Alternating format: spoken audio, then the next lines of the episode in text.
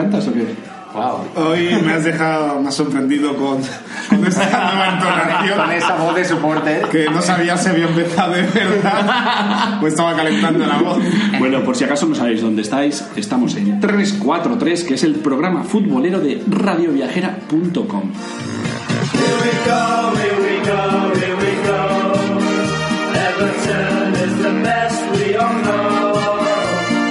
Como siempre, tengo que dar la alineación antes de meternos en, arena, en arenas movedizas de dónde estamos de la ciudad.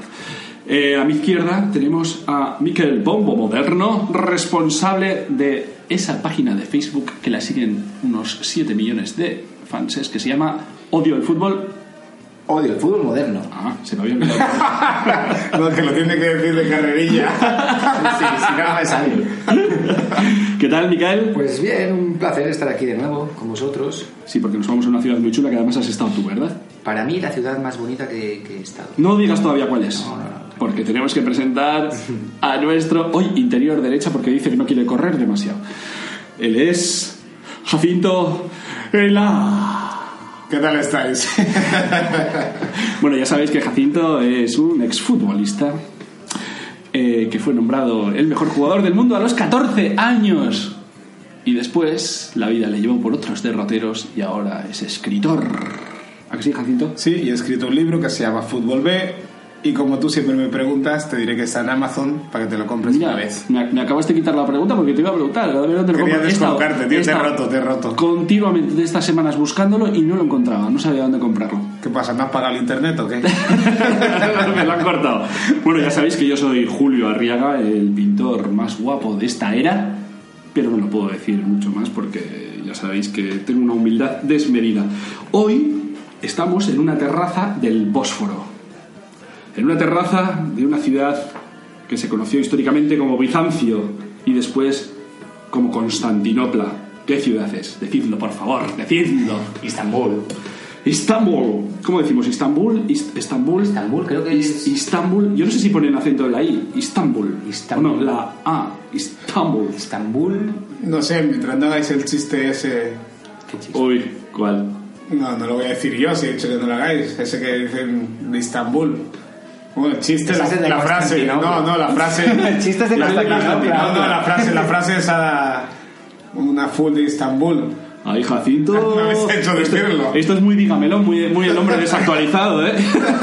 Pero esto es fútbol moderno, fútbol antiguo. Sí, sí, esto es muy, muy antiguo.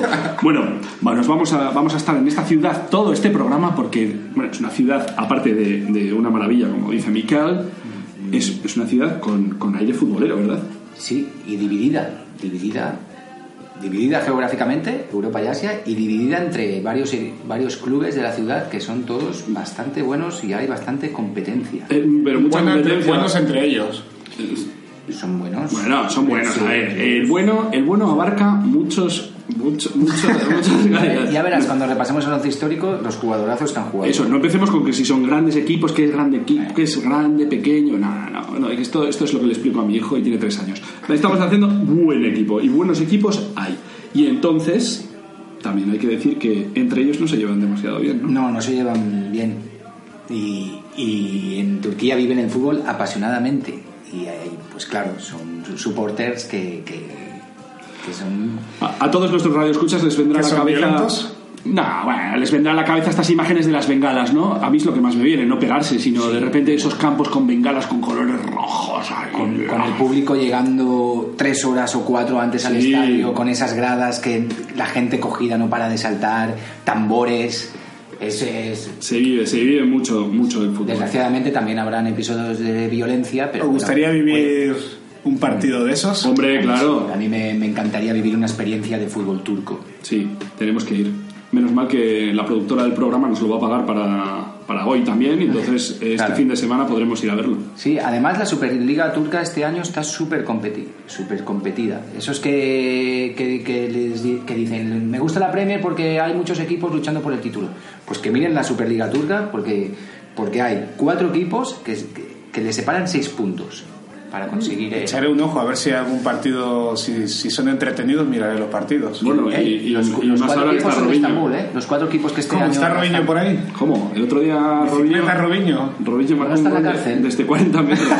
Pues probablemente debería estar. Pues debería vamos a estar. dejarlo aquí, mirad lo de Robinho, para dar paso a la sección en la que vamos a hablar de los clubes de Estambul. Te pongo una cancioncita primero. Sí, venga, vamos. Ponemos una canción de... Jacinto hoy no quiere bailar, pero bailamos de, nosotros. de Tarkan, el rey del pop turco. Dale adelante. Vamos. Hem kışında Nerede olsan seninleyiz Bir onuruz yolunda Hadi bas tır gönüller coşsun O kupalar sana helal al Gel de buralar bayram olsun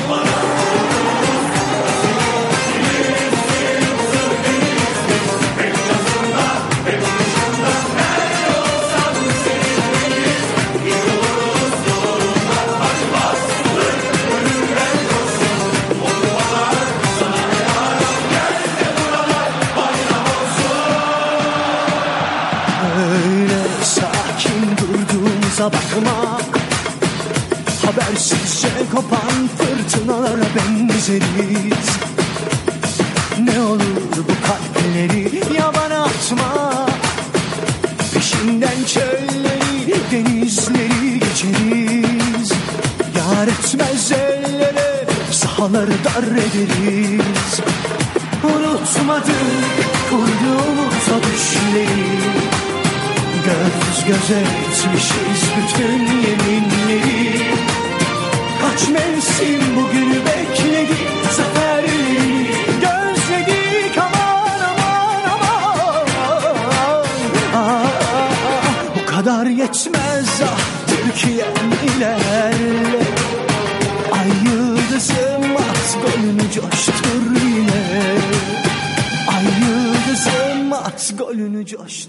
Seguimos en 343, el programa futbolero de radioviajera.com y ya nos metemos en el- el- lo más profundo de Estambul para contaros cómo son sus equipos.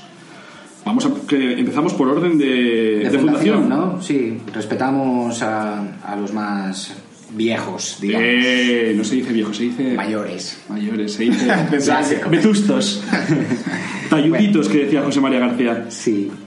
Empezamos por el Besiktas. Se fundó en 1903. Besiktas de Estambul, ¿eh? Como club polideportivo de alterofilia, de boxeo, de lucha. Bueno, Vale. en realidad se llama Besiktas Gymnastic Kulubu. Kulubu, Oye, Josi, siempre pedimos eh, perdón por nuestra pronunciación, sobre todo por la de Claro. Jacinto, que no consiguió aprender inglés en su periplo Fue duro, fue de duro. la Premier. Hablaba por hoy, hoy en turco, hoy en turco sí que vamos a tener algún problemita, ¿no? ¿O quién controla turco? No, turco no. Yo cuando estuve allí no me enteraba de nada. Bueno, lo haremos lo mejor posible, queridos amigos turcos. Bueno, el Besiktas se funda por estos chavales que les gusta hacer de todo, lucha, alterofilia, tal, en el barrio de Besiktas, la parte europea de la ciudad, la parte moderna. Políticamente, la gente de ese barrio, se, ideológicamente, digamos, se sitúa en el centro izquierda. ¿Vale? Desde sus inicios, el Besiktas ha sido, ha sido, ¿cómo podríamos decir? Pues Digamos que están menos influenciados por el- el- la- los ultrarreligiosos, ¿no? Sí, y, y bueno, se le, se, le, se le ha puesto la etiqueta de ser el, el, eh, el equipo de la gente de, de izquierdas. Es más, su grupo, su, su grupo ultra, los Karsi, pues son anarquistas, comunistas y han sido acusados de terrorismo por el, por el gobierno de Erdogan. Cuando el mensaje que tienen es mensaje de protección de los animales, a favor del pueblo kurdo, del armenio, son antifascistas, bueno, de siempre. Claro que habrán violentos, son un grupo muy grande, pero bueno, tanto para acusarlos de terrorismo, un grupo ultra, como no. Ya sabemos cómo funcionan algunos gobiernos con las acusaciones de terrorismo. Sigamos hablando de fútbol. Seguimos hablando de fútbol y el Besiktas, hablamos de los colores, blanco y negro, ¿vale? Siempre han tenido esos colores. Ahora que dices blanco y negro Besiktas, no puedo olvidar la presentación de Guti. Mira, pero si no hizo nada, Guti en el Da igual, Besiktas, pero ¿no? esa presentación fue maravillosa. Ha tenido, a- ha tenido a Juanfran, ha tenido a Vicente del Bosque, ¿no? Sí, pero ¿Recordáis muy poco, muy poco, ¿no? más, muy poco, muy poco. No, no. Negredo está ahora allí, ¿no? Sí, bueno, y, y Pepe. Pepe, Pepe. Y Adriano. Adriano también. Adriano, pero Adriano ya lleva. Ya parece que John, ¿no? John Cariu también estuvo allí, o Sí, porque si está John Cariu ahora Tosha, sería Tosha que entrenó Besiktas. bueno, Bueno, con- en el Besiktas eh, ha hecho carrera un, un mito para la 3-4-3. Cuaresma. Cuaresma, claro, hablamos Claro, de él, Cuaresma, es un claro. grande. hablamos Cuaresma es un mito. En el, en el- Sí, sí. sí, sí, en el programa de, de Lisboa. Bueno, blanco y negro, a veces en rayas, a veces todo blanco, otras veces todo negro, ¿vale? Suele combinar así sus, eh, sus equipaciones. Y son conocidos como las águilas negras, porque este mote salió de un, eh, de un pescador que estaba viendo un partido que estaba en los años 40, estaba goleando el Besiktas y dijo, estos son las, unas águilas y se, con su voz de pescador. Y, y gustó y se quedó, se quedó Debería para- ser un tío muy popular. Para que su voz tenga tanta repercusión. Sí, sí. Bueno, y es un histórico, ha ganado 15 ligas, eh, las últimas dos las ha ganado el Besiktas, nueve copas de Turquía y jugó su primer partido internacional contra el Real Madrid en 1958 y perdió 2 a 0. Seguro que con alguna arbitraje un tanto Ya empezamos. Ya empezamos a esta, esta crítica madridista intrínseca en 3-4-3. Sí. Bueno, y más ahora que está permitido meter goles de chilena haciendo juego peligroso. bueno, vamos a seguir. Seguimos. Eh, No, el Besiktas, lo que, lo que sí, desde aquí, no es que critiquemos, sino que nos da un poco de pena, es el estadio, ¿no? El estadio ahora tiene un estadio moderno desde 2013 que se llama Vodafone Park. Jo, Vodafone Park. Pero, es- claro, y antes se tenía uno mm, muy bonito, el de BJK Inonu, de 32.000. Sí. Ahora el, el Vodafone, el nuevo, 42.000. Y por 10.000 más, y- dices, es precioso. Hombre, pero no es 10.000 más. es también que lo han cerrado y que. Y que Sí, lo han hecho más guay, pero bueno. Sí. A mí, yo, eh, justo cuando estuve yo en Lisboa, eh, hotel está, está eh, En. Lisboa, En mi hotel estaba cerca del estadio de, del, del Besiktas. Hostia, pues, ¿qué dice que se llama? ¿Cómo se llama el estadio de Besiktas? El Vodafone Park. Inonu, bueno, Inonu se llamaba en aquel Se llama Vodafone. Yo tendría problemas. Sí, yo también. Tendría problemas. No, no os dejan entrar. No, sí, yo creo que como nos tengan en lista ahí, me parece que nos tenemos que ir. Pues mira, ya que dices esto, podemos encadenar y entonces nos vamos a, al Galatasaray. Al Galatasaray, porque ¿sabes cómo se llama el estadio del Galatasaray? No. Pues se llama Turk Telecom Arena. En Tour Telecom todavía no nos tienen fichados. ¿Vale? En Turk Telecom. A ver si ponéis- tienen tarifas de 10 euros 4 No gigas. estáis en la lista negra. Ah, pero antes, el, el estadio del Galatasaray, el que recordamos con esos tambores y con esos con ese humo, ese infierno. ¿Sigue siendo era así el ambiente? El Alisa Millén. Sigue siendo así, pero no tanto como. como porque ta- también llegan las, las medidas a Turquía. Claro. No tanto Tarde o como aquí, temprano. pero, pero claro. Bueno, el Galatasaray lo que, lo que para mí sí tiene es la mejor, la camiseta más, más Más bonita. Más bonita de- Con ese color calabaza, Sí, así sí. como amarillo y rojo, ¿no? Sí. Sí. Bueno, el Galatasaray se fundó en 1905 por universitarios, ¿vale? Alisa Millén y sus amigos. Alisa Millén era un tío popular. eh, Es que el nombre, el nombre me gusta más para un estadio ese, de los que más me gusta ese nombre, Alisa, Alisa Millén. Millén, suena muy bien. Sí, sí, es muy musical. El infierno de Alisa Millén. Pues bueno, Alisa Millén y sus colegas de universitarios fundaron el, el Galatasaray, que era también multideportivo y le pusieron ese nombre. porque Espera, perdona él- que te interrumpa. Sí. Veo que hay muchos clubes fun- fundados por universitarios, Sí. pero luego, eh, a día de hoy, se intenta desvincular al oculto con el fútbol, la universidad con el fútbol. ¿Puede ser que los universitarios fundaran equipos de fútbol para controlar a la sociedad? No, es más fácil. Yo creo que es el que era la novedad.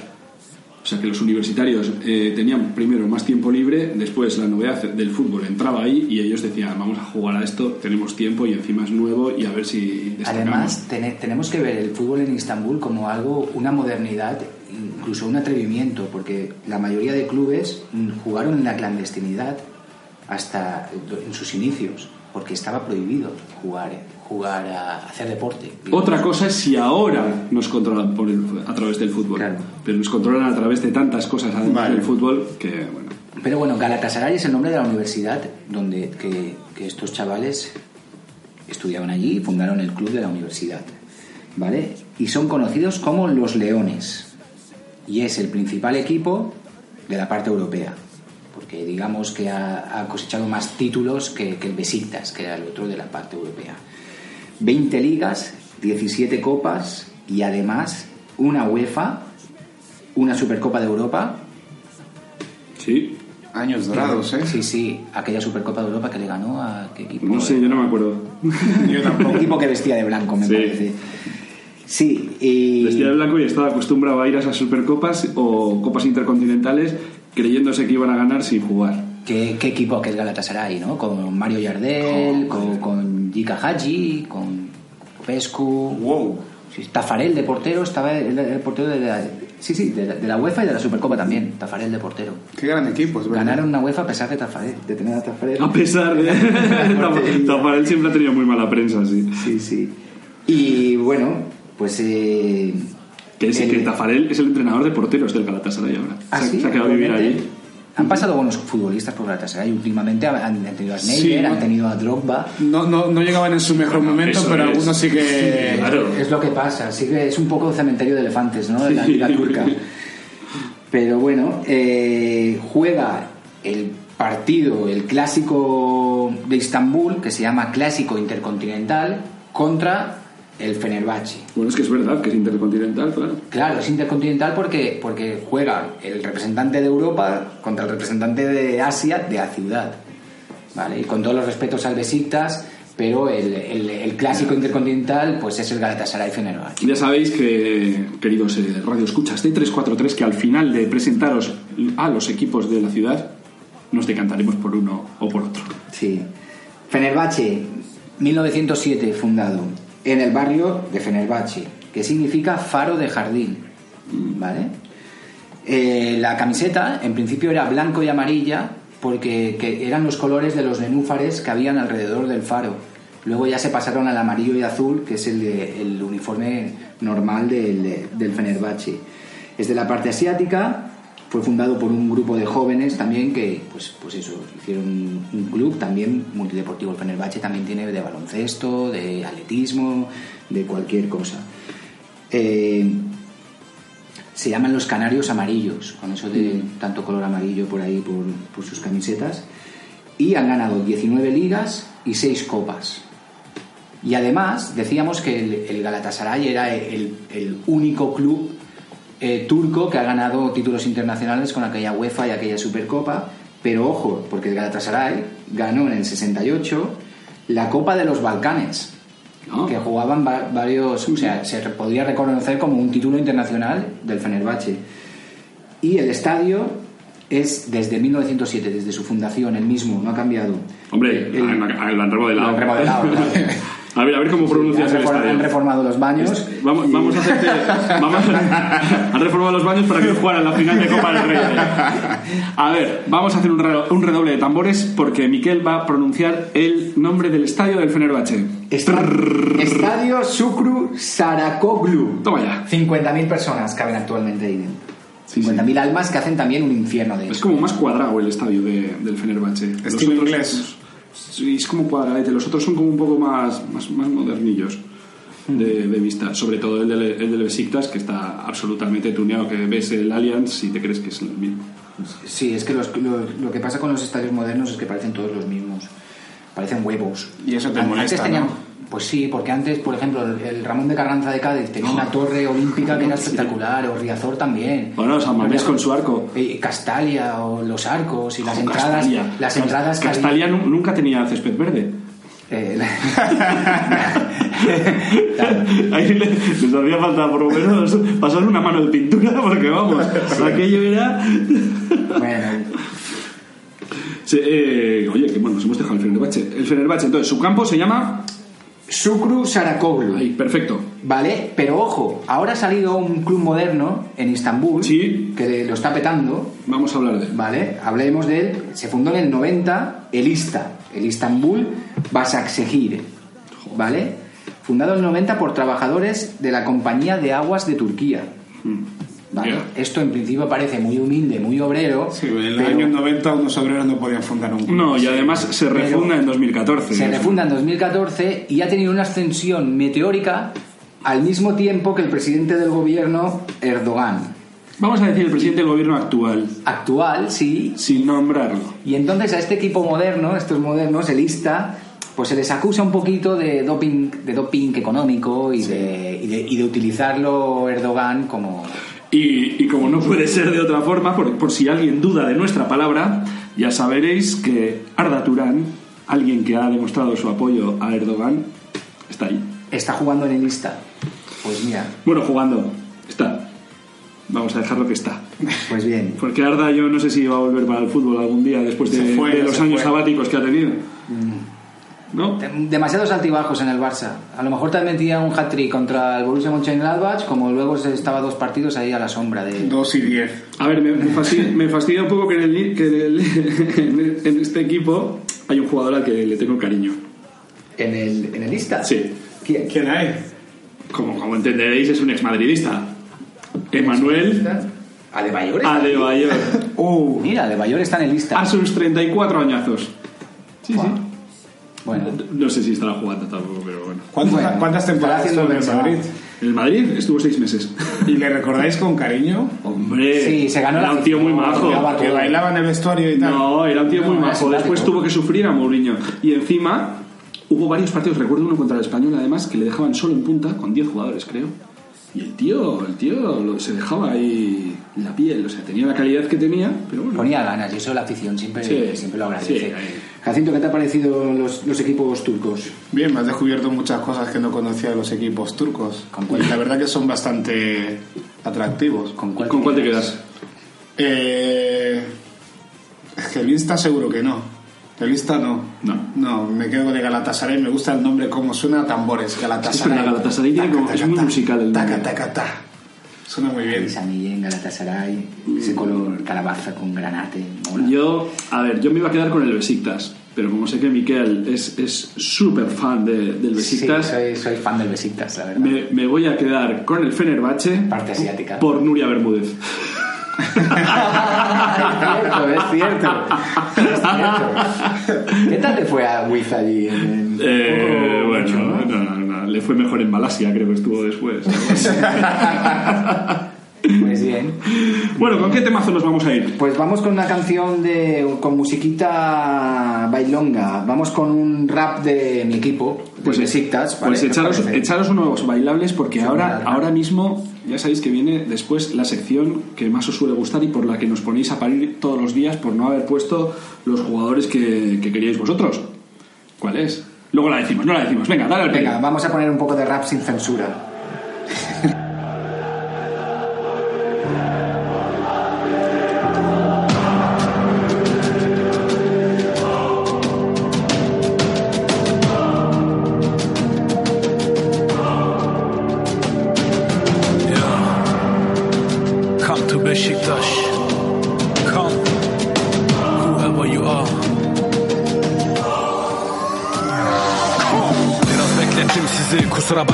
Arkadaşlar şüphesiz ki kral. Bu alemde kara kartal Lens Tolgay Babel Ativa ve Medel. Armadaki yıldız tüm yıldızlara bedel. Kim gör ve çömel? Sen şimdi ahbap bu Black Eagle Records. Mikrofonda maksat Tak kulağına dinle bu aşkı anlatayım sana. 1903'te başlamıştı bu sevda. Biz vardık hiçbir renkli yokken Siz başarı fanları biz gönüllerde top ten. Çaklıyorsan top sen toptan yorum yapma boş ver. Boşuna havalanmayın lan biziz burada boss champ. Sizde şike beste çalma bizde namus şeref var. Sizde tek bir pala bıyık bizde gerçek emek var. Baş çıkan Fikret Orman ve İmparator Şenol Güneş Bizim level Champions League sizin level küme düşmek. Derdin varsa kardeşim come to Beşiktaş. Kim olursan ol yine de come to Beşiktaş. Burada herkes kol kola come to Beşiktaş. Come to Beşiktaş amigo burada gerçek aşk. Derdin varsa kardeşim come to Beşiktaş. Kim olursan ol yine de come to Beşiktaş. Burada herkes kol kola come to Beşiktaş. Come to Beşiktaş amigo burada gerçek aşk.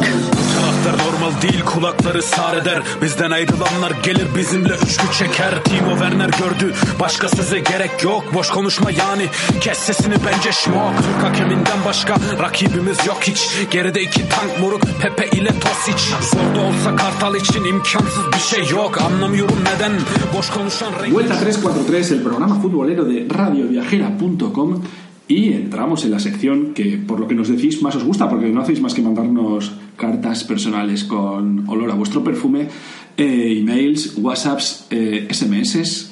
¿Qué más nos han mandado? Tabaco, chocolates. Como si estuviéramos en la Sí, cárcel. el chocolate lo trajo con una bici, ¿no? El globo. sí, canguro de eso. Bueno, hoy, el- hoy la alineación que tenemos de, eh, del equipo, el equipo tipo de Estambul. Luego al final, al final de la temporada podríamos hacer a ver cuál es el mejor equipo de todos los once históricos que. No, porque Miquel se va a meter a secretario y bromas de estas es fácil. Las cosas las hacemos ver, bien. yo meto futbolistas que no solo hay que ver la calidad, Eso es, o lo que representan para el club, El, para el carisma. El carisma. carisma. otras cosas. Algún día me, me- me explicaréis que representa secretario en algún club que ha estado. Jacinto, yo veo el fútbol desde otra óptica. Eso es Jacinto. Lo intentaré. Jacinto, eres demasiado alemán. Demasiado cuadriculado. Ya dos veces hoy, ¿eh? No- noso- nosotros, nosotros nos lanzamos más al, al arte. Sí. Al arte, al carisma, a, esa- a esas cosas que no se ven, a ese aura, a ese... Sí, sí, sigo preguntándome secretario. bueno, vamos a dejar el secretario porque el secretario, secretario no fue a jugar a Turquía.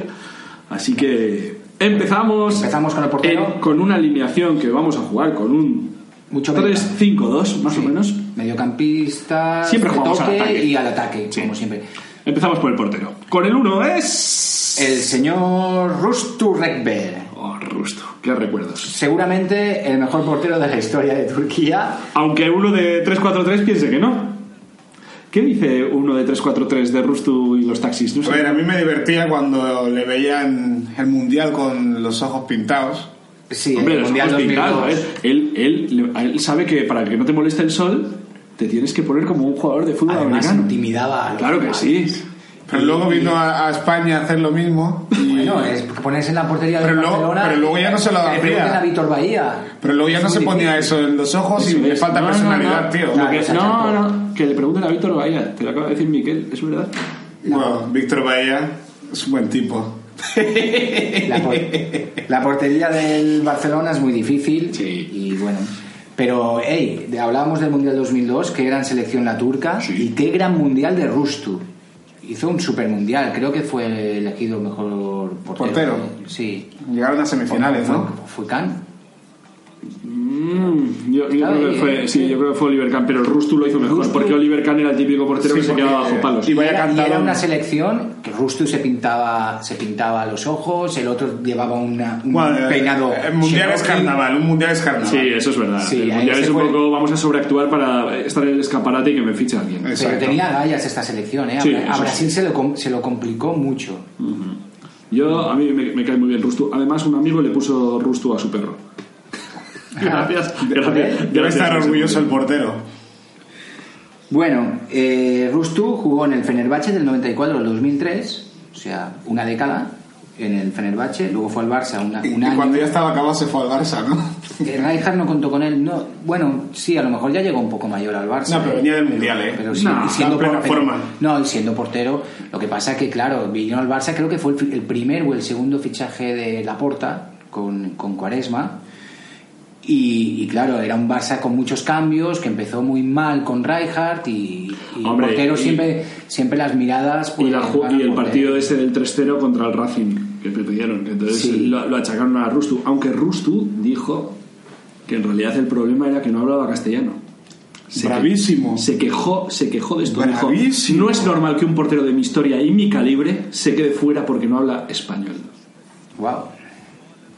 Bueno, Interesante. Entonces, después de esto, volvió al Fenerbahce.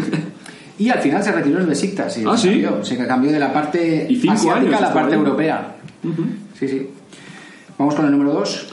El número 2, en nuestro lateral derecho, llegamos, siempre, siempre el lateral derecho solemos poner A cualquiera. secretarios. El, el- el lateral derecho lo habrá cogido así al tuntún de que te salga, ¿no? No, Es un no, homenaje, es un homenaje Vale, claro cualquiera. al entrenador Paco Virgos, que le mandamos un saludo desde aquí. Sí. Paco Virgos Porras. No, hombre, es que eh, hay gente que piensa que de lateral puede jugar cualquiera. Sí. Hay gente que, que le gusta descubrir nuevos laterales. Y Hamid Altinto, por ejemplo, que es el número 2 de, del once histórico, jugó, jugó de lateral con Mourinho, ¿no? Mourinho. Vaya que sí jugó de lateral. Bueno, con Mourinho jugó muy poco y solo jugó de lateral un partido.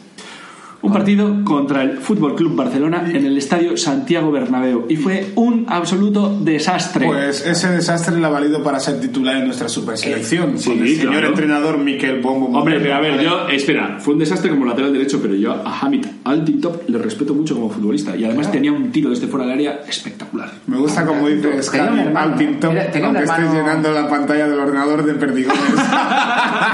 Tiene, tiene un hermano gemelo. Sí, Jalil. Jalil. Jalil y Hamid nunca se. Supongo que se iban intercambiando los partidos. Estos hermanos nacieron en. No nacieron en Turquía, ¿eh? Nacieron en Gensergice. En Sequiche. Ah, claro, eso es un buen recuerdo de la En selección Schalke, vamos, española, ¿no? nacieron en Schalke. Ahí la selección española estuvo hospedada. Nacieron en el Celta. Sí. En Osasuna. Nacieron en la ciudad del Schalke, ¿vale? Eh, allí empezaron, allí destacaron en el Schalke 0, C- eh, 04.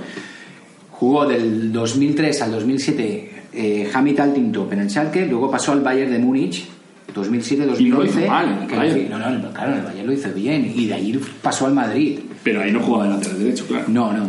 Pero bueno, hizo el invento este, Mourinho, nosotros confiamos en el invento mouriñista y lo ponemos en nuestro once histórico. Sí, bueno, y, y- y re- recuerda que Altintop además llegó a estar en el equipo ideal de la UEFA en la, en la Eurocopa 2008. o sea. Pues mérito para el amigo Mourinho. Y luego sí que vino a Turquía Hamid Altintop a jugar en el Galatasaray durante cinco años, hasta 2017. Que ahora Hamid Altintop ha vuelto a Alemania y todavía juega en un equipo de la Bundesliga 2, en el Darmstadt 98, algo así. Sí, que estuvo allí. ¿qué- ¿Quién, quién fue el que estuvo con él compartiendo equipo? El, el Jo- José Rodríguez, el medio centro este. José Rodríguez. Que, que empezó en, eh, en el Madrid, que le puso también Mourinho con 19 años. Después al Depor, que del Depor saltó a Turquía, de Turquía se fue a la Bundesliga, no jugó nada tampoco. Y ahora está jugando en Israel. Ah, sí, Sí. Guau. Muy religioso él, muy evangelista. Pues mira, tira, tira para Jesús, para Jerusalén, majo. Bueno, ¿queréis un defensa de verdad? Sí, vamos a por Sí. un defensa de verdad. Venga, Venga, que reparta un poco de cera. El número 3. Alpay Ozalan. Alpay. Alpay. ¿Os acordáis de Eurocopa 2004, penalti a favor de Inglaterra, va a chutar Beckham y todo guapo? El- el- y, la, y la manda, la manda, bueno, yo creo que salió del A la estratosfera. Se resbaló, ¿no? Se resbaló. Y hay un futbolista turco que se va y, y se resbala Beckham, se cae y se, y se va a decirle cosas, a insultarlo, a decirle payaso, a lo que, a lo que sea. Hasta, hasta le mete un de- el dedo en la nariz y dice, ¿pero este qué hace? Que si lo ha chutado fuera, no, no hace falta. de Pero, pero hay que decir también que, Sí, que mide 1,88. O sea, que, que, te venga, que te venga uno así a hacer eso y dices, oye, hazme lo que quieras. Encima Yo me quedé, puso- digo, ¿pero ¿qué, qué va? ¿Qué está diciéndole? Que, mira a ver dónde la has mandado o algo. Ahora quién compra los balones. No se va a fastidiar Ahora lo compras. La ley de la botella, vale, a por, a por ella. Dándole patas en el culo y todo, vete a buscarla. Pues este fue Alpay, un gran defensa que jugó en Besiktas durante la década de los 90, 93-99. Luego pasó al Fenerbahce, del- eh, después al Aston Villa. Estuvo tres años en, eh, en la Premier, 2000-2003. No, está, está bien Tú que. estabas en esa época, ¿no? También. Sí, en Inglaterra. 2003. No, pero está bien que has dicho todo eso de ese jugador y seguidamente has dicho un gran defensa.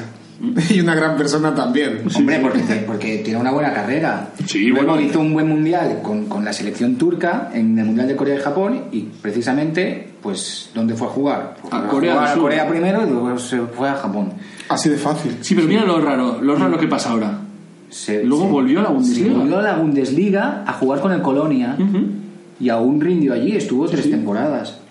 Es curi- es curioso eso, o sea, después de haber estado tantas temporadas en ligas menores, de repente, venga, vuelvo al fútbol de élite. Y que claro, con la personalidad que demostró en aquel en aquella anécdota que hemos contado. Sí, defensa y- fuerte, ¿eh? Imagínate, luego, luego en el Colonia. Bueno, di que al Colonia no le ha ido demasiado bien últimamente, pero bueno. Número 4. Número 4, de libre, jugando para él A ver si toda hay la, con parcela clase. central. Con clase, este tenía mucha clase. A ver. Gica Popescu. Sí, bien, bien. Defensa con clase, ¿eh? Serio, capitán del vendajes ahí en los todo, tobillos, ¿eh? bien. Un cuñado también. Sí, sí, sí. Porque es, es el cuñado de Haji. Ah, es verdad. Tenemos, he puesto un cuñado en el equipo. Fue de mis favoritos en el Barça cuando estuvo, ¿eh? Era Sí. de los que daba la cara todavía. Sí, sí. Bueno, él jugó en el Steaua, en la Universidad de Craiova, en, el PSV, Tottenham, Barça y Galatasaray. Y después Leche, Dinamo Bucarest, Hannover 96, Tiene o sea, un larga, también. sí, sí. carrera ¿Jugó en el equipo de la cárcel o qué? Eh, Eco, esa no, no hemos llegado. no hemos- ah, llegado. Eh, bueno, Popescu, que además tenía eh, eh, la difícil papeleta de hacer olvidar a, a Koeman en el PSV y hacer olvidar a Koeman en el Barça después. Pero bueno, el tío cumplió, era, era- era- incluso llegó a ser capitán del Barça. Eh, seis veces mejor futbolista rumano. Bueno, y defensa goleador, ¿eh? Y defensa también. Sí, es que además también podía jugar en el centro del campo Mm. como, como, como medio de contención. Y bueno, y saltó la noticia hace unos años de una condena por corrupción allí Capopescu durante, por irregularidades en, en- en sus papeles en el 99 al 2005. Tres años de cárcel por evasión fiscal y blanqueo de dinero. Se- Y extorsión. y extorsión. Oh, Bueno, o sea. por tanto había hecho, pobre chaval. Hombre, bueno, pobres los pobre no. Sí. Y, bueno, el eh, Popescu fue a la cárcel y en eh, declaraciones recientes ha dicho que la cárcel te ayuda a recuperar todo tu universo. Que aquello que no te mata te hace más fuerte. Eso también lo dicen al principio de la película de Conan. Sí, unos aquello que no clasicazos. te mata. ¿sabes? Unos clasicazos de Escribió, frases de, escribió- frases de escribió un libro, Y ¿no? también, y también curiosamente dijo que fue cabeza de turco. por eso, por eso es nuestro, nuestro central libre titular. No sé si vas a comentarlo ahora, pero creo que escribió un Escribió libro libro, que le rebajaron la condena por eso, porque era como un acto social. ¿Ah, sí? No lo sé. Sí, creo que va por ahí. Mm, les preguntaremos a nuestros becarios. Bueno, vamos con el número 5. Sí, al centro del campo. El centro del campo, eh, Emre Belozoglu, el Maradona del Bósforo, conocido por su paso por el Atlético de Madrid. Bueno, no, no fue un gran paso. Sí, no, ese paso no, no, no fue demasiado. No, era, era un buen pelotero, ¿eh? era un tío con. eh, jugaba en el centro del campo, con buena conducción, con visión de juego, con, con buen pase, con buen toque, que trataba bien el esférico. Incluso Pelé, en una, eh, Pelé, Pelé, cuando se aburre, llama a la FIFA y le dice: ¿Te puedo hacer una lista de, de ¿Y qué dijo futbolistas? Pelé? Sí, bueno, en- Y- a ver, y- Pelé. nuestros radioescuchas de 343 ya saben que Pelé Pues- es uno de nuestros ídolos. En 2004 Pelé lo metió en una lista de esas de la FIFA de los mejores Pero que hablaba, hablaba con un medio turco, imagino, ¿no, Pelé? Seguro, y cobrando. Pero, bueno, Emre jugó en el Galatasaray 96-2001, formó parte del Galatasaray ese de, de campeón de la UEFA. Jugó en el Inter cuatro años, 2001-2005. Sobrevivió al Inter. ¿eh? Gran jugador de la. PlayStation, ¿eh? Sí, mu- mucha play. En la play le ponían siempre buenas, buenas, buenas Calificaciones. Buenas calificaciones, sí. Jugó en el Newcastle 2005-2008, luego volvió a Turquía al Fenerbahce 2008-2012, estuvo en el Atlético de Madrid, Sí. jugó solo siete partidos y volvió al Fenerbahce. Y al, eh, al final se retiró en el equipo moderno de Estambul, en el Ista, en el Istanbul Bakasehire. Por lo que sus ideas políticas Ya pueden- quedan un poco marcadas. Sí. Bueno, eh, Nah. a lo mejor eh, se portaron mal con el, con el Fenerbahce y dijo, me voy a lista, vale, al moderno.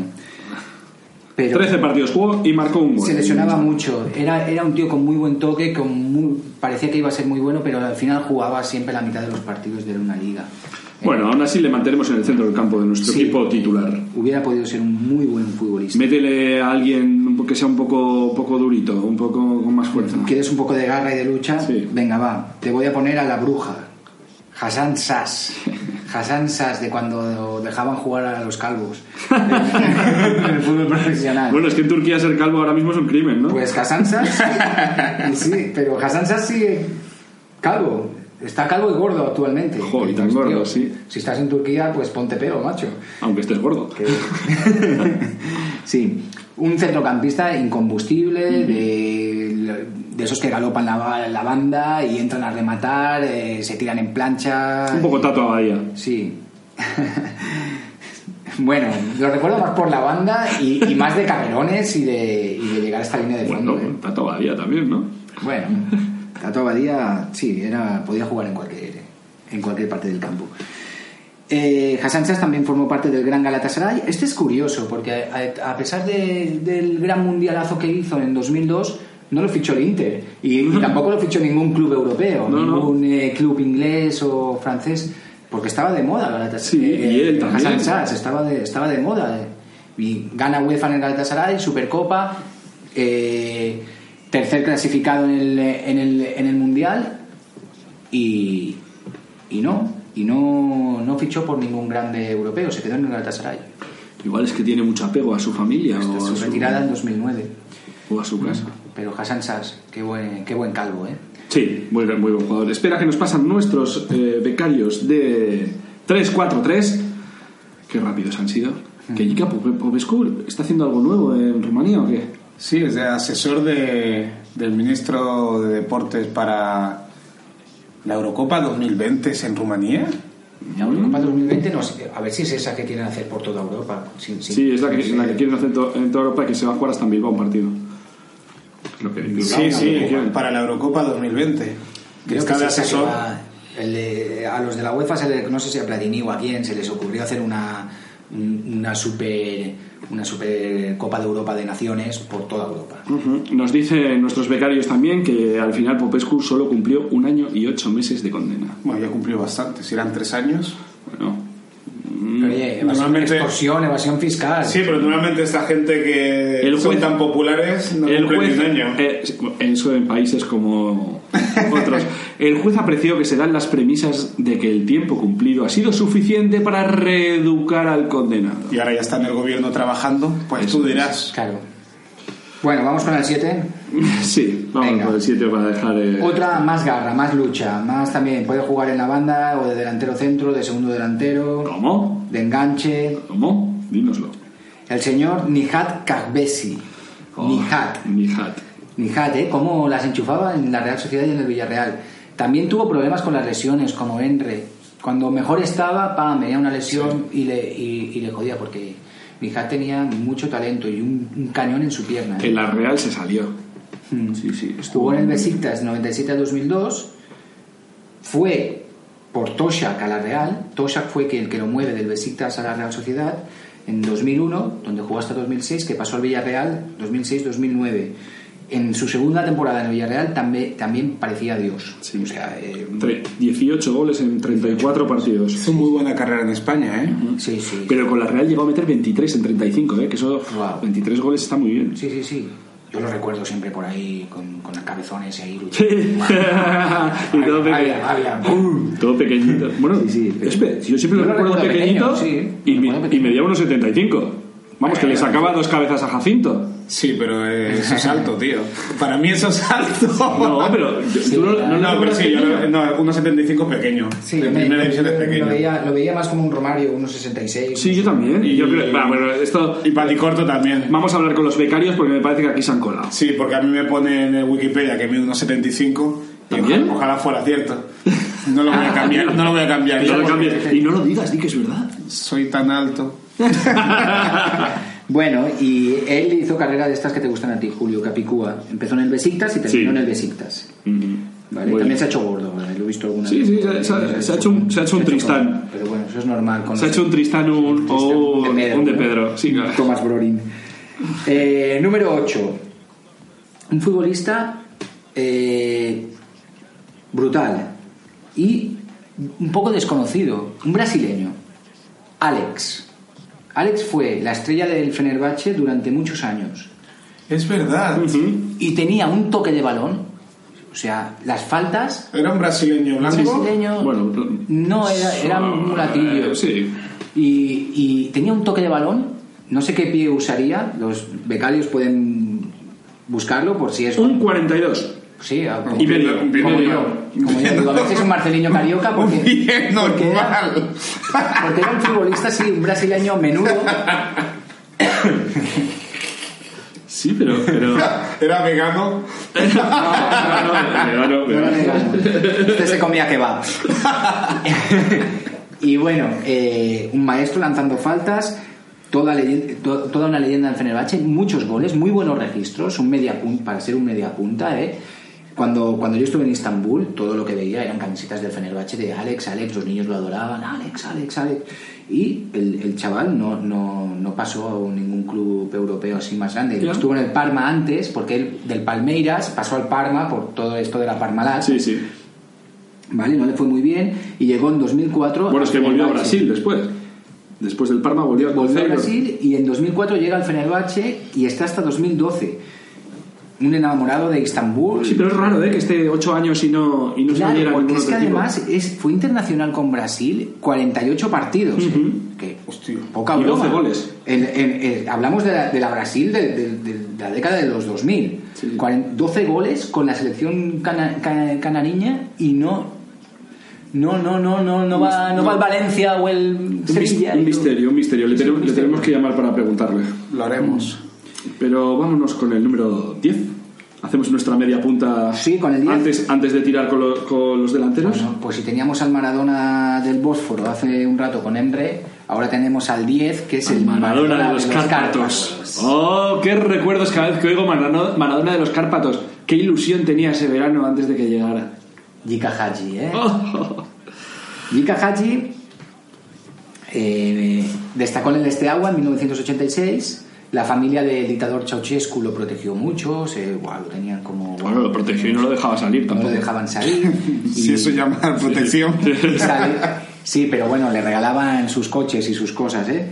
Bueno, pero espera, es que al- eh, nunca nos gusta dar estadísticas que siempre pensamos que son un poco NBA. Pero es que en el Esteagua jugó 97 partidos y marcó 76 goles, un media punta como Haji. Es que si tú ves en YouTube eh, Es increíble. las faltas que lanzaba Haji en el Esteagua son brutales, ¿eh? O sea, brutales. Eh, Kuma, Mikhailov, eh, Juninho, Sí, está, sí. está a ese no, nivel. está- ¿eh? está a ese Pero nivel, sí. Es brutal. Un zurdazo, además. Es brutal. Eh, después del Mundial del 90 llegó al Madrid en, el- en aquel verano que Julio recuerda con Sí. mucha ilusión. Verano del 90, tanta Duncan Du, ilusión. Duncan Du y... Casi, y- casi nos regala una liga que no voy a recordar cómo la perdimos, aunque él marcó allí. Golazo. Marcó. Sí, marcó en Tenerife, además. Y también se recuerda un, algún golazo al Osasuna o al Mallorca o A Osasuna centro del campo. centro del campo, sí, Sí. a Osasuna, ¿no? Tenía, tenía- Chica, chica. Lo que pasa mucha que técnica. tenía mucha técnica y necesitaba un balón para él. Y otro, y otro para el resto del equipo. Sí. Se fue donde, lo donde se lo dejaron, en el Brescia.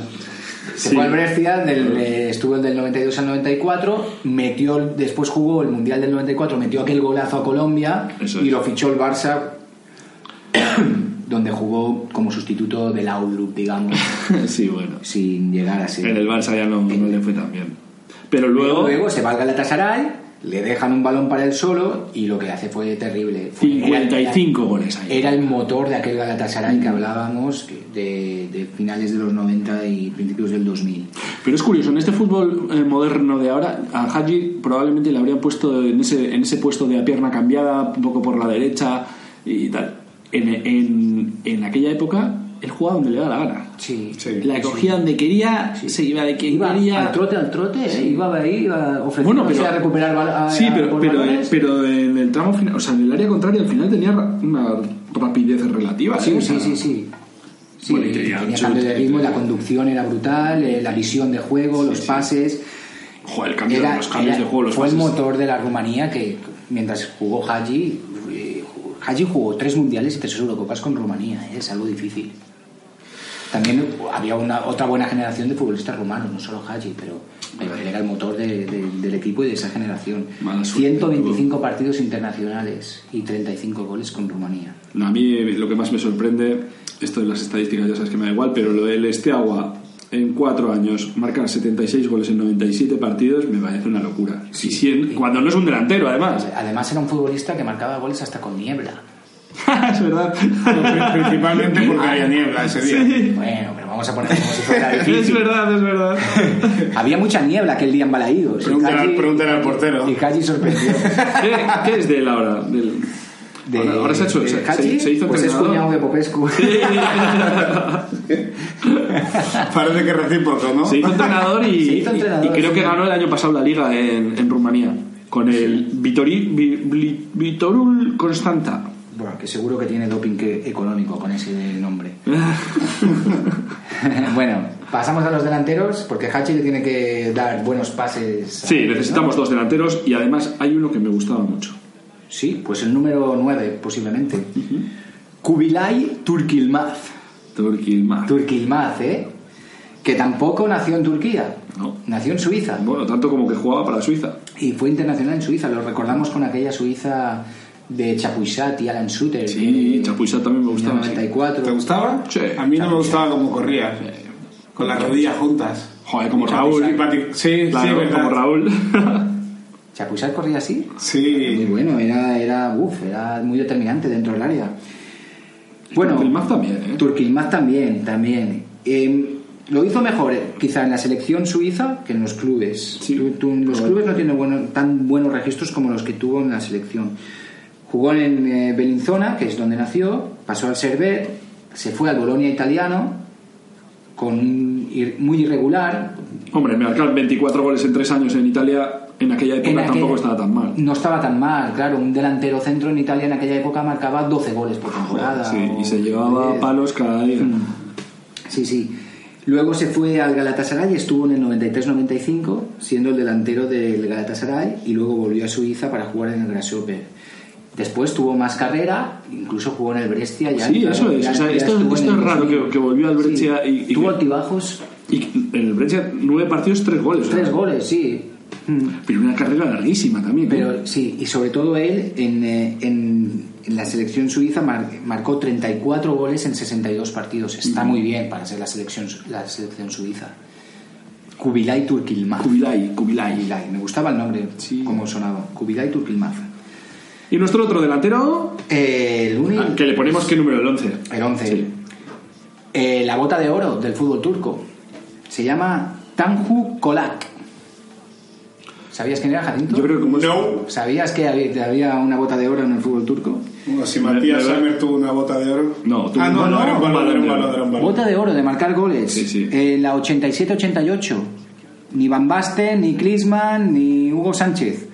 La ganó Tan, Tanju Kolak. Yo voy a decir, que, 39 yo voy a decir que se pronuncia Tanju. Tanju Solak. No, sí. No sé.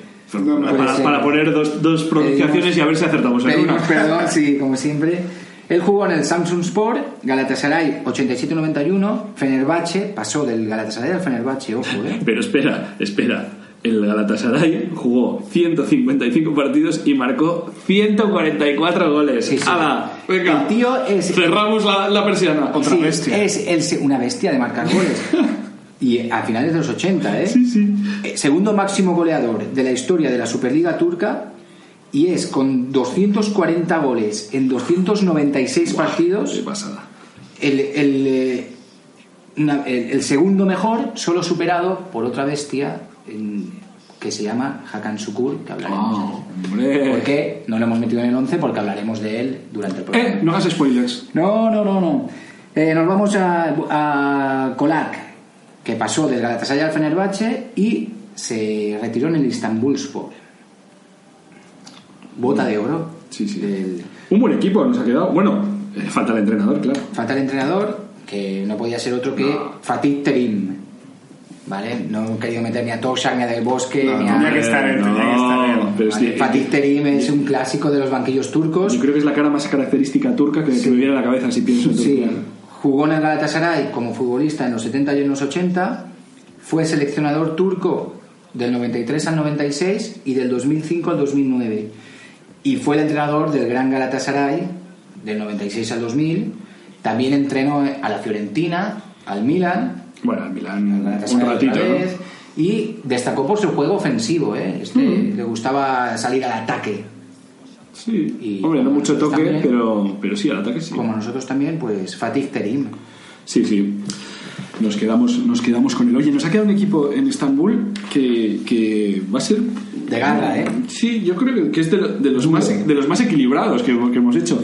Sí, No la, hay la secretarios. la banda de Altin Top, habrá que ver qué No, ahí. con Hassan Sass no hay problema. Igual al final le ponemos a Hassan Sass de lateral derecho para toda la banda y al Team Top que vaya tocando. Sí, sí. Eh, cuidado con, con este equipo. Este equipo tiene muchísimas posibilidades de ganar el trofeo 343 de radioviajera.com.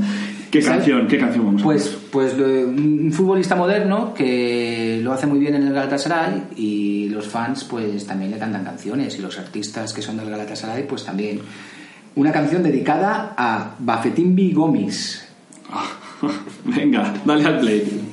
Buffett'immi gomizo, buffett'immi gomis, buffett'immi gomis, Fransız savaşı, Samiyen aslanı, gol olup yağsan bari, Buffett'immi gomizo, mis, Buffett'immi gomizo, Buffett'immi gomis, Buffett'immi gomis, Fransız savaşı, Samiyen aslanı, Buffetín Bigomis, Buffetín Bigomis. Oye, muy fans, eh, muy fans este de Buffetimbi, ¿eh? Es de los que te gustan a ti, ¿eh? Con ¿No os, así. ¿no os acordáis de Buffetimbi? Bafetimbi Ahora Gomis. lo he recordado cuando habéis sacado de todo FIFA, esto. de FIFA, alguna vez lo he fichado ahí. Ojo, que me, me- medía como, mide como 3 metros de, de alto.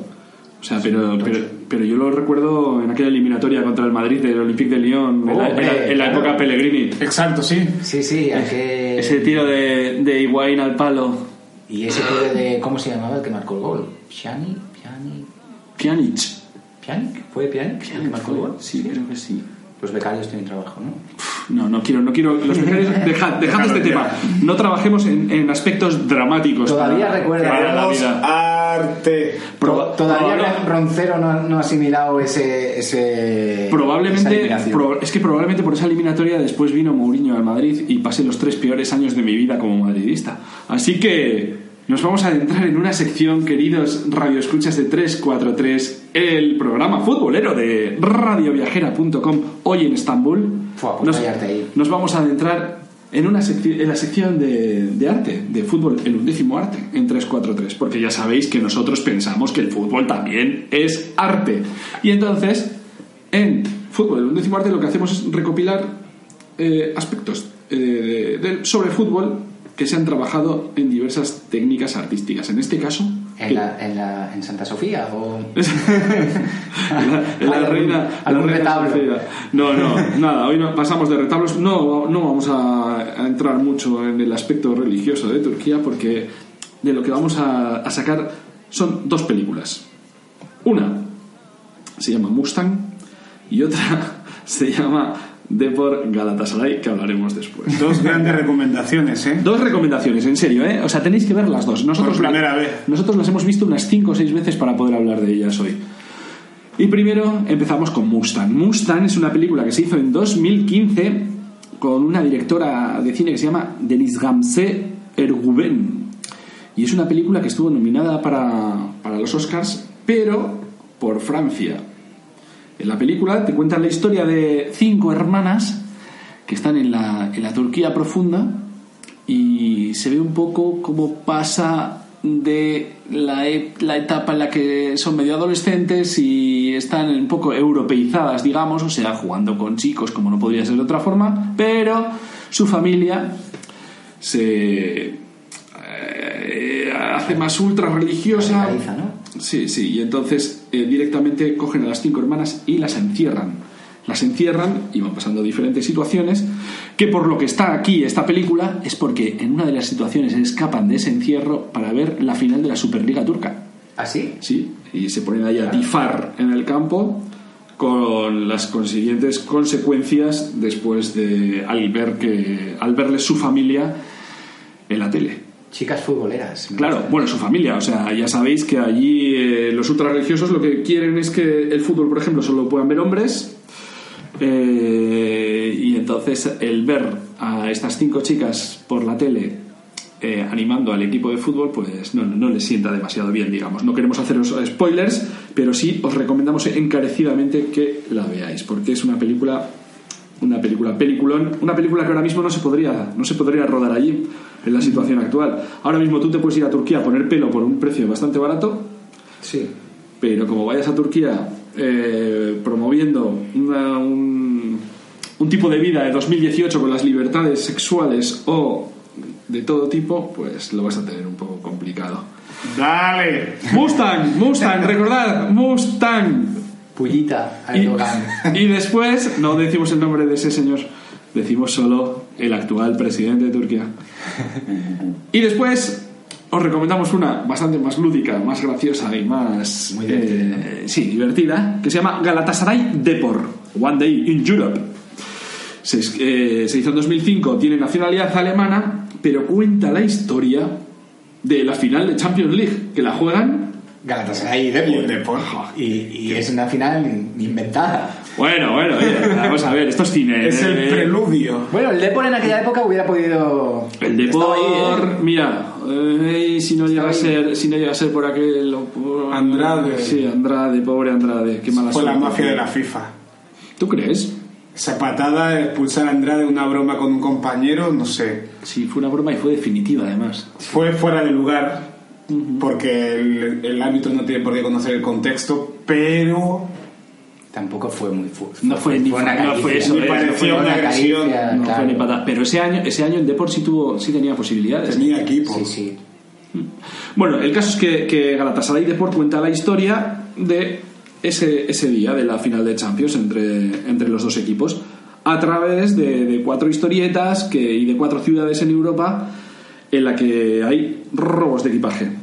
Entonces, hay el robo de equipaje de una mujer de negocios en Moscú, un peregrino en Santiago, un, excurs- un excursionista en Estambul y una pareja francesa en Berlín. A partir de esto van pasando cosas y os recomendamos un momentazo de Luis Tosar, un actor de todos conocido, que se pone un poco nervioso porque no le dejan ver la, la- el- la final de Champions en, en una comisaría rusa, oye. Casi nada. un, poquito, un poquito nervioso. Estas son nuestras dos recomendaciones de fútbol el undécimo arte en Estambul. Recordad, Mustang y Galatasaray Depor, One Day in Europe. ¿Oíste? Quiero ver el partido ¿El partido? Coño, si no me dejas ir al estadio, por lo menos déjamelo ver en la tele. Si tú sabes la pasta que me costó venir aquí. Y ahora no puedo ver el partido. ¡Ey! ¿Qué pasa? Quiero ir al estadio. ¡Al estadio! Да заткнись ты, ради бога, мы тебя все равно не понимаем. Достал ты меня уже. ¡Coruña! Riazor, Galicia, Forza Depo. Hostia puta, puto rusos, me cago en Dios. Mira que sodes fillos de puta, eh? Sodes fillos de puta para todo, macho. Hasta para os barcos, carallo, que parece que os facedes mal para que vayan a romper a Galicia, a soltar petróleo ali. Eso enténdelo, non? Petróleo, prestige, eh? Nunca máis. Nunca máis, Moscú, oíches? Nunca máis. Nunca máis, comunistas de mierda. Валера, Una слушай, tele. убери его нахер отсюда, а? Убери его Уй, немного, а достал ты- меня уже. Все, давай, давай. Una tele.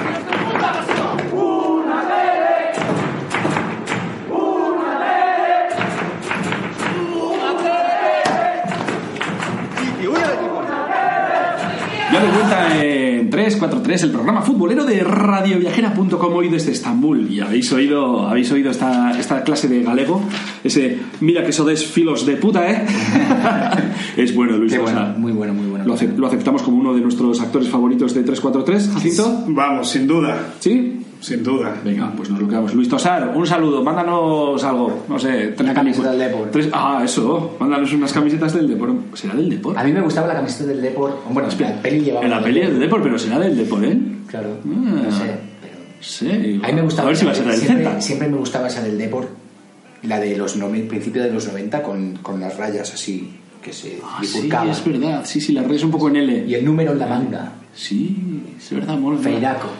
Con, Ju- con Fran, Fran y Jo- José Ramón se llamaba su hermano. Sí, José Ramón. Sí, sí.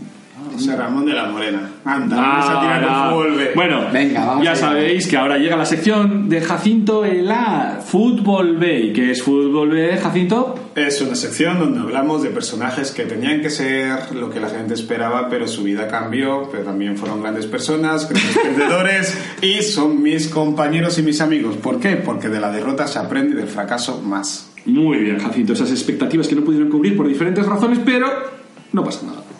Porque hay otras historias en la vida, ¿verdad? Sí, porque hoy, por ejemplo, os traigo al mayor goleador turco de la historia, uno de mis favoritos en su época, porque tenía una pinta peculiar y en la PlayStation me daba mucho rendimiento, sobre todo cuando estaba en el Inter de Milán, yo lo utilizaba para humillar a mi hermano. Somos unos hijos de la Play. De Akan Sukur. Hakan Sukur. ¿Hakan o Akan? Can. ¿Cómo? Tú le, le- humillabas a tu hermano, pero tu hermano es mayor o pequeño. Es menor, es menor, aunque parezca más grande que Julio todavía está flipando. Pero a a los pequeños también hay que humillarles para educarles. Tienen que aprender de la derrota. Estoy de acuerdo, estoy de acuerdo. Pues es una historia que se conoce en algunos medios, pero no es tan popular como debiera, porque no gusta mezclar el fútbol y la política. Bueno, eh, em, Bueno, no, había- gusta, no gusta mezclar el fútbol con determinada política. Con la otra está bastante asumida. La otra ya estaba muy instauradísima. Pero bueno, no vamos a meter el lío porque no queremos que nos cierren el podcast.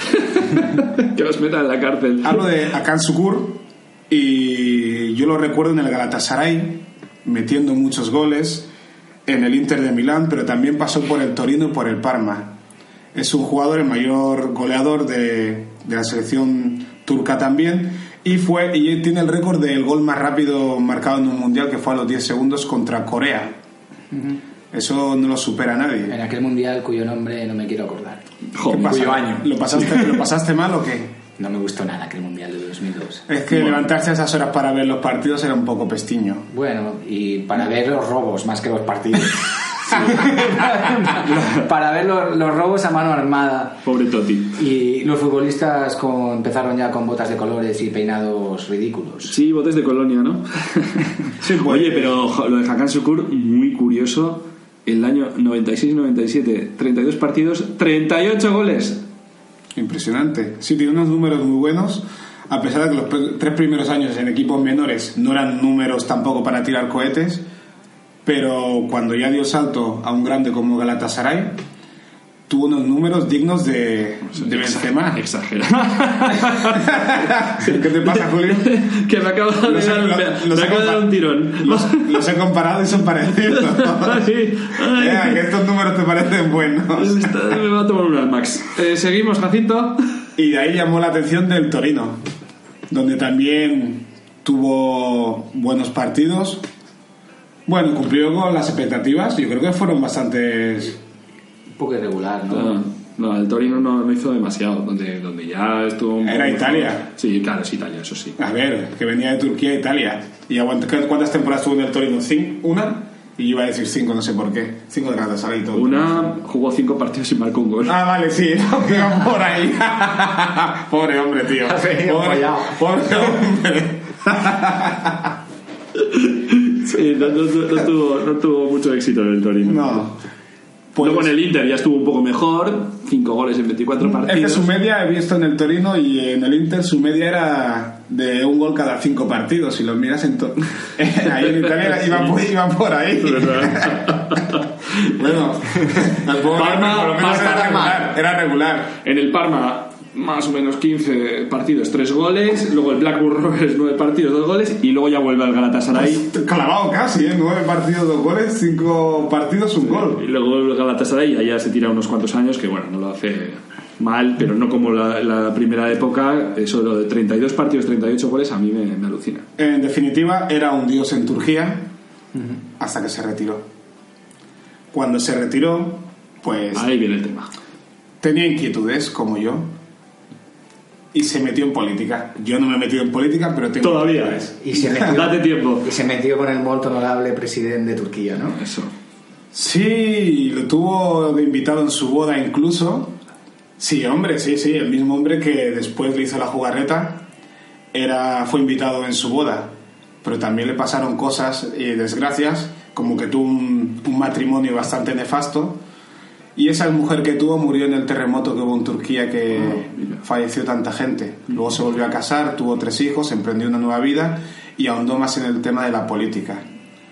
Pero hubo un problema, que estaba en un partido en el que hubieron muchos escándalos. Y él iba compaginando la política y las retransmisiones de partidos. ¿Tú crees que, que él tenía inquietudes o a veces la política también? Lo a utilizaron persona a él. que es un dios fue, fue a buscarlo a él para porque para captar votos porque un futbolista mueve puede mover un montón. Yo, yo creo que un futbolista que, que no tiene inquietudes no, no se mete al final en eso.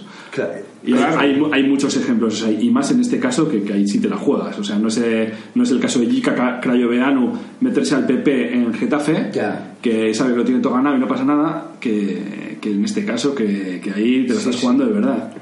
¿Y qué le pasó con el partido de los escándalos?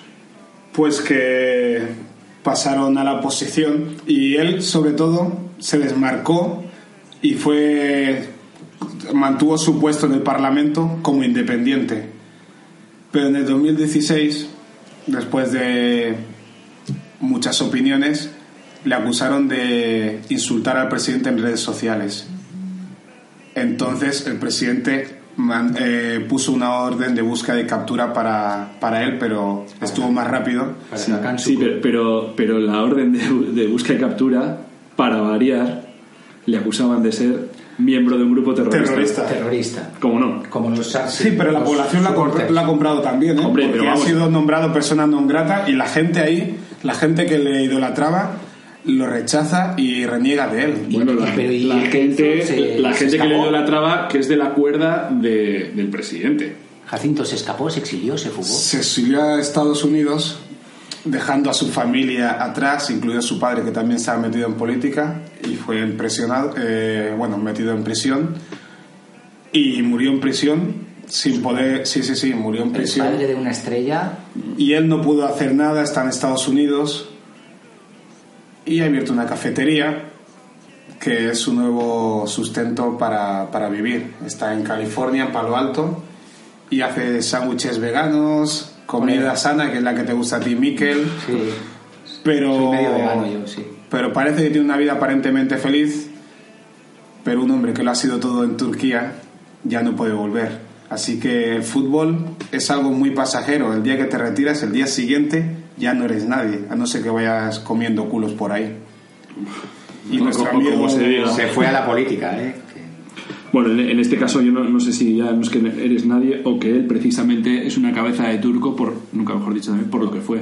O sea, el hecho de, de emitir esa orden de arresto contra él siendo una figura pública, lo que intenta el gobierno en realidad es alejar a los que tengan esas ideas de implicarse de verdad en, en el Pero tema mientras- político. mientras Esto es- era esto es un jugador, clásico, el esto se hace Exacto. en muchos países que no están muy alejados de donde estamos. Y mientras era jugador, el presidente sí lo quería a su lado. Fíjate qué curioso, ¿eh? Claro.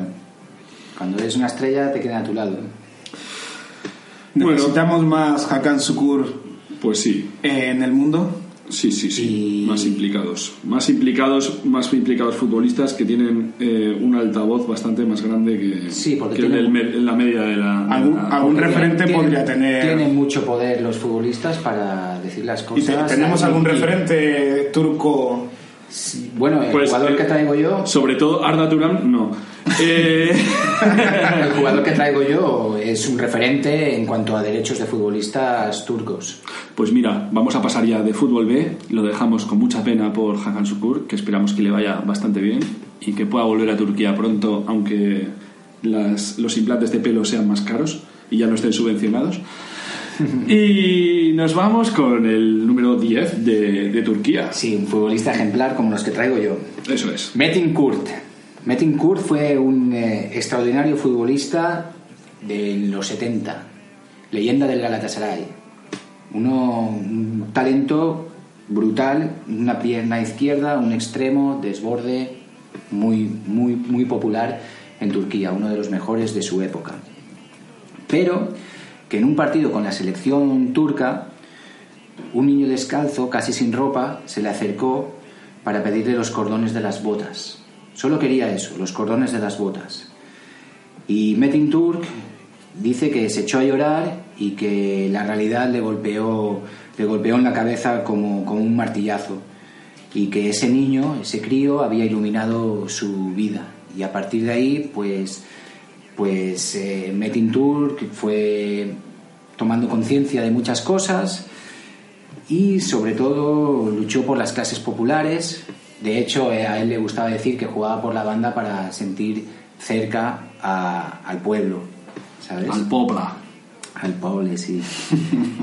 Eh, y además luchó por los derechos de los futbolistas turcos en los años 70, a los que él, comparaba, él decía que estaban en la esclavitud. Comparaba ser el, el trato que hay entre un futbolista y un, eh, y un presidente, un directivo de un club, en el, el- el trato el mismo que era el que, el que había en un esclavo y su amo. Vale. Bueno, imagínate, si en España estaba el derecho de retención todavía en aquellos eh, tiempos, Sí. hasta que, que se organizaron. Claro, pues en Turquía él, Metin Turk, montó la Asociación de Deportistas Aficionados y luchó contra la esclavitud de los futbolistas de entonces. Además, también tenía inclinaciones políticas, era un activista comunista y sindicalista, ¿vale? Metin Turk. Cuando colgó las botas, se puso a escribir, como tú, Jacinto, y escribió, escribió para, para un periódico que se llamaba Política, Política con K. Ahí tenía su, su columna y incluso renunció a un partido de homenaje de Galatasaray porque decía que lo consideraba eh, un acto sofisticado de mendicidad, el que te hicieran un homenaje. Un tío muy interesante. Sofisticado de Sí, es, mendicidad. curioso eso. Y también se presentó a las generales con- en las filas del TKP, del Partido Comunista Turco. Y bueno, un futbolista que, que hizo mucho por, porque, por los derechos de los futbolistas, y de- no solo de los futbolistas, de- del deporte en general turco. Y bueno, y, y que de- desgraciadamente falleció en 2012, pero un tío con una vida muy, interes- muy, muy interesante. Decía, no debemos dejar nada en manos de los que contaminan todo. No debemos rendirnos ante los que quieren que los deportistas sean monos de feria para los medios y explotarlos, ante los que quieran secar el pantano del deporte. Ya se podrían tatuar eso muchos futbolistas y, y no otras frasecitas de Instagram. Bueno. Mm.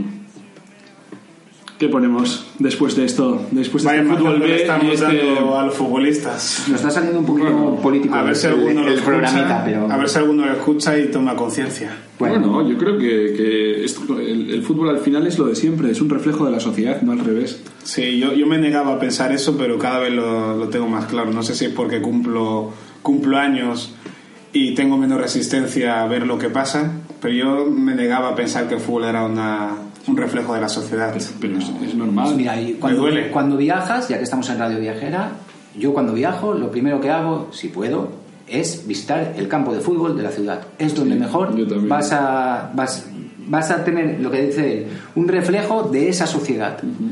Como vas a, lo que pasa en ese estadio es lo que es como Y- encuentras la sociedad. y- es una manera, un reflejo Cada- inmediato.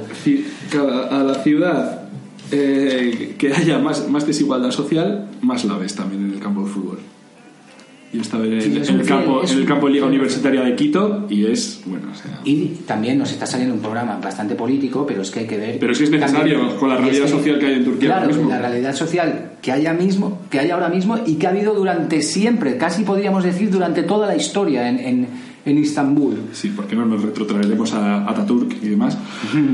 Ataturk. ¿Por qué no? Mejor vamos a poner un poco de... Bueno, pues si hemos ¿Qué puesto ponemos? canciones del Besiktas, canciones de Gomis con el Galatasaray, pues he encontrado unos raperos que se ponen camisetas modernas del Fenerbahce Ah. y cantan canciones a favor del Fenerbahce, el Venga. equipo del Faro. Dale al rap, que además el rap siempre metemos en 3-4-3.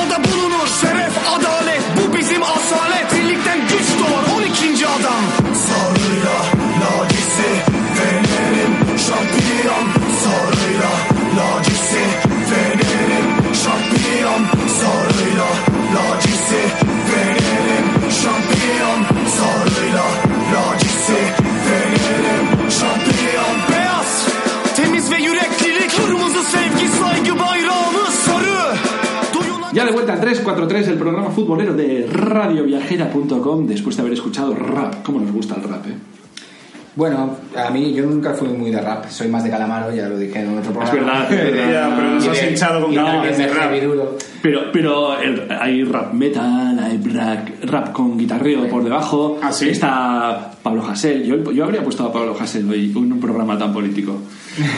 bueno, es O a. Baltonic.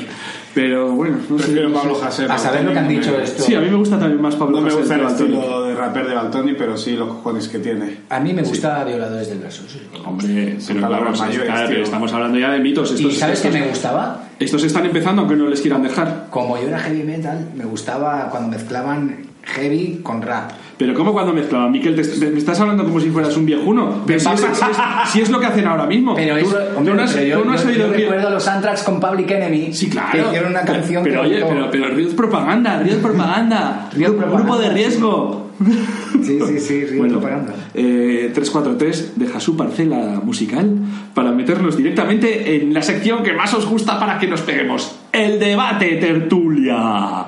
Ya sabéis que ahí siempre montamos un tema, ahora mismo están calentando nuestros dos contrincantes y uno tiene que def- defender una de las partes, otro tiene que defender otra y yo como moderador de la tertulia del debate ya sabéis que soy absolutamente imparcial. Nunca tomo partido por ninguna de los dos.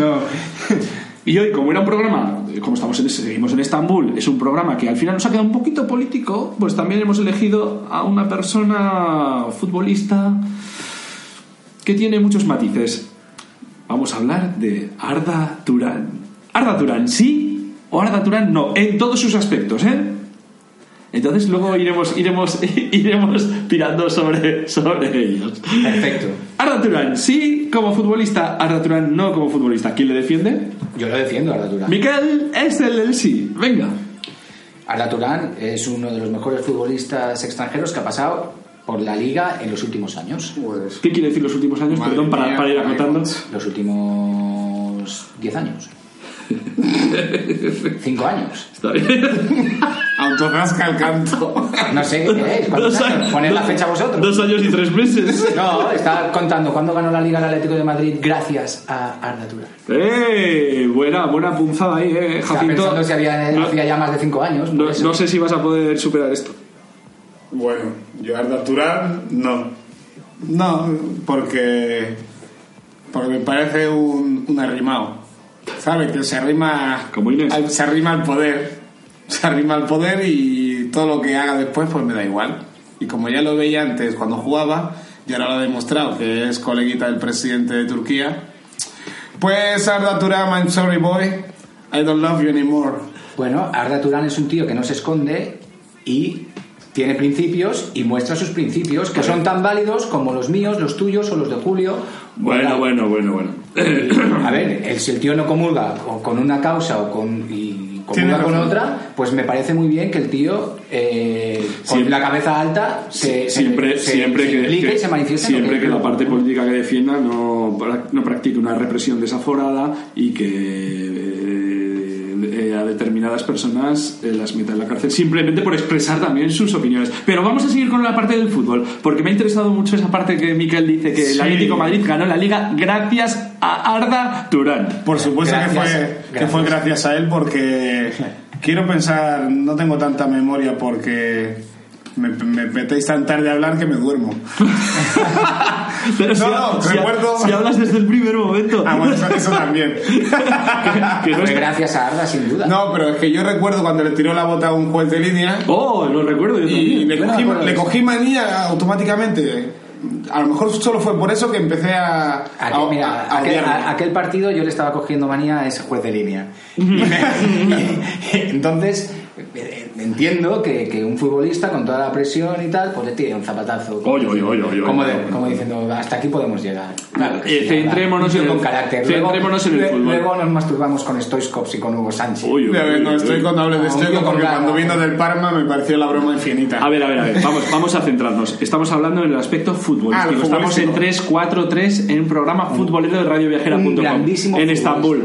Y Arda Turán eh, es una especie de media punta, interior. Yo lo que pondría hasta de lateral. Que con el, que con el Sí, yo le Atlético- pondría más de lateral derecho que también. con el Atlético. Madrid, Simeone lo centraba bastante y digamos que le obligaba a correr más de lo que ha corrido en el resto de su carrera. Y corría un montón y tenía ganas. Pero- ponía lo que había que poner en el campo, Pero sudaba la entonces, camiseta. entonces Vaya, madre mía, la de tópicos que ha soltado en un momento. el mejor Turán fútbol son tópicos. O, es, o- es el que hemos visto con Simeone atado más o menos eh, tirado hacia una banda y preocupado de las subidas del lateral o el mejor Arda Turán es el Arda Turán que está que juega libre como media punta aunque luego se pueda hacer tan disperso que aparece gordo en una playa de Turquía Eh, es que Arno Turán apuntaba a unas cosas que podría haber acabado en fútbol B, en la sección. igual Y- acaba dentro de unos años guárdalo Y a mí lo que no me convence de él es que podía haber sido uno de los mejores jugadores turcos de los últimos 15-20 años y al final ha quedado como un buen jugador sin más. Por eso no tengo esa afinidad con él, pero más que nada porque yo tengo unas ilusiones puestas en este tipo de jugador porque veía en él un jugador diferente y al final sí lo veo diferente pero para mal. Pues yo, Arda Turán, veo que es el futbolista, probablemente el futbolista turco que más ha triunfado fuera de Turquía. Claro, si Porque hablamos de triunfar el que cobra de- más, de, sí. De Hakan Sukur con sus un, un gol cada cinco partidos. eh, en, Pero en- llevar esa, y mantener esa media no lo hace cualquiera, ¿eh? Tú tienes que pensar, llevo Mira, cinco partidos, voy a meter un gol. Los gestos de Hakan Sukur fuera de Turquía son bastante, bastante malillos. Por eso volvió a Turquía.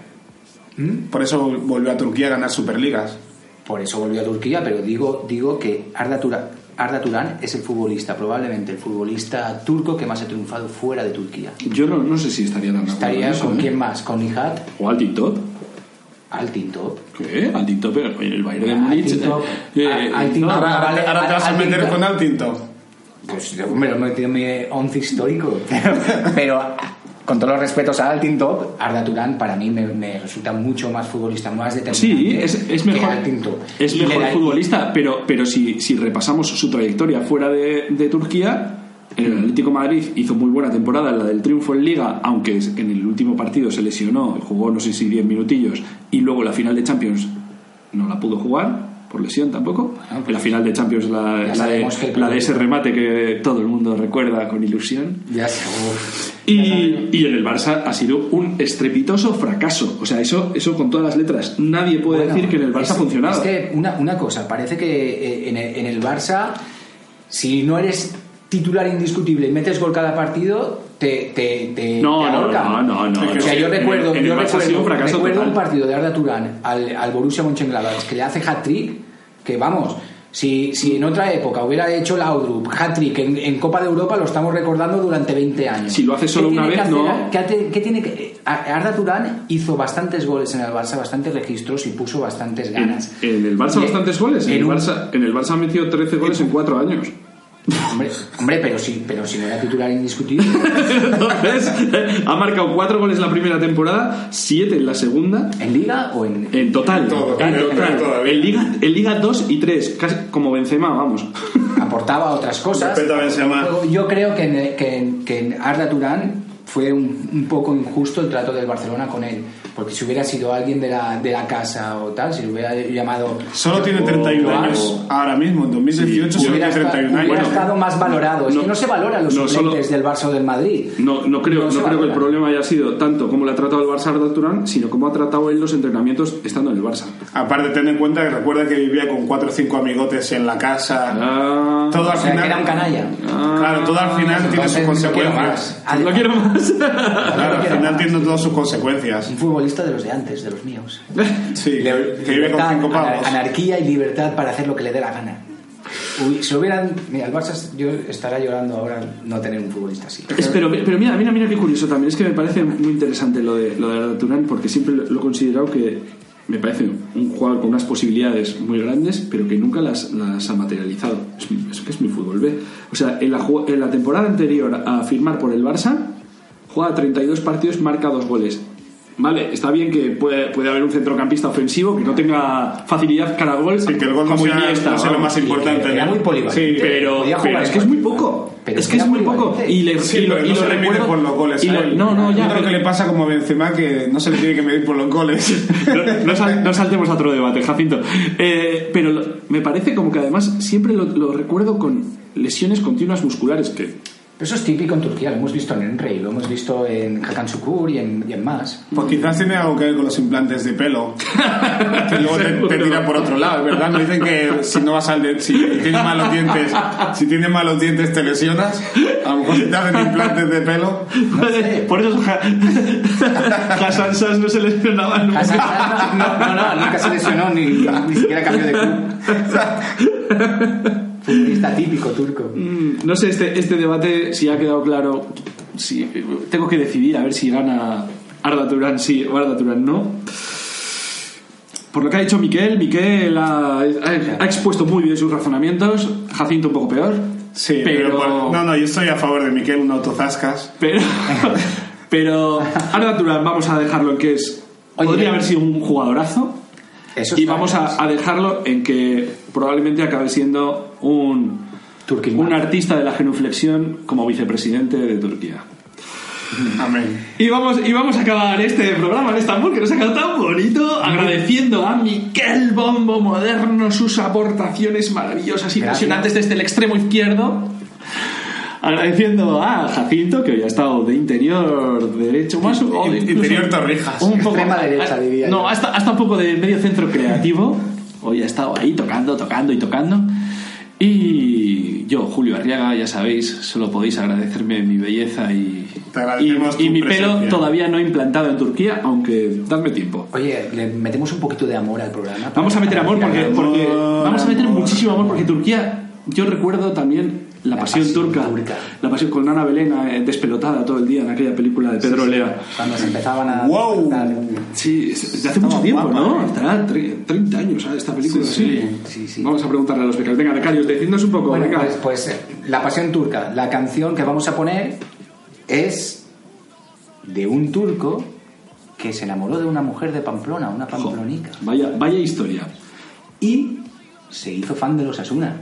Bueno, esto es lo que dice él. A ver, él dice que se, se enamora de la, de la pamplonica. La le dice que para ir con ella necesita ir con la camiseta de Osasuna. Y el tío en se- el videoclip aparece. Aparece con la camiseta de Osasuna y le canta la canción a Osasuna y el turco, un artista turco de verdad. No, conociendo Pamplona como conocemos en 343, no damos mucha credibilidad para la historia porque las pamplonicas, por mucho que, se ponga, que te pongas camiseta de Osasuna, no sé yo si aceptaría eh, ese meneíto.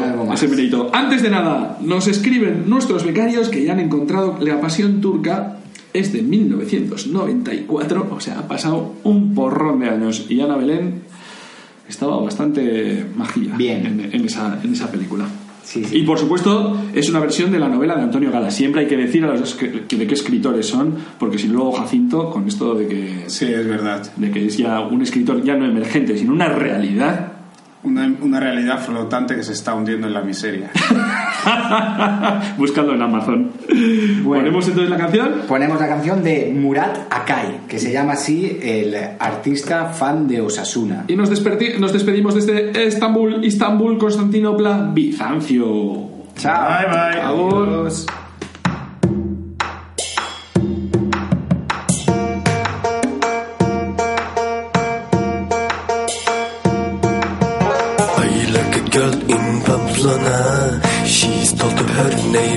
Then she asked me who do you support?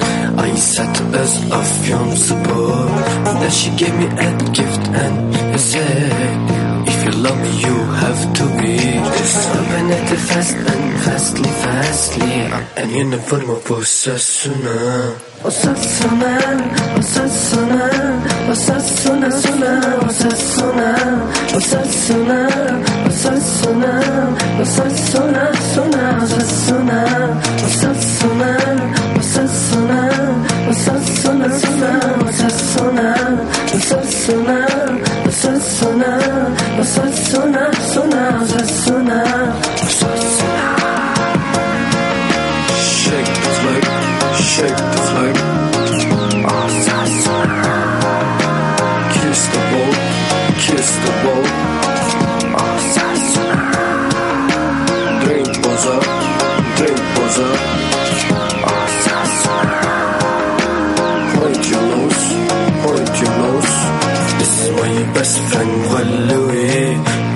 Plays in Osasuna We call him Leather Angry Bee Cause he can fly wild dance in hula.